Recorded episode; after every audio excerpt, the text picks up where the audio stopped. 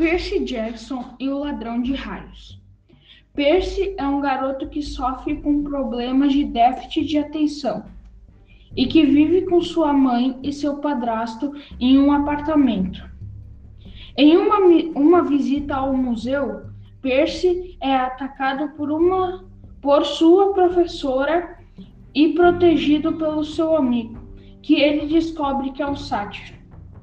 Percy logo descobre que é filho de Poseidon, sendo então um semideus, e é levado para um acampamento meio-sangue, onde os semideuses se encontram e aprendem mais sobre seus pais, lutas e a cultura grega.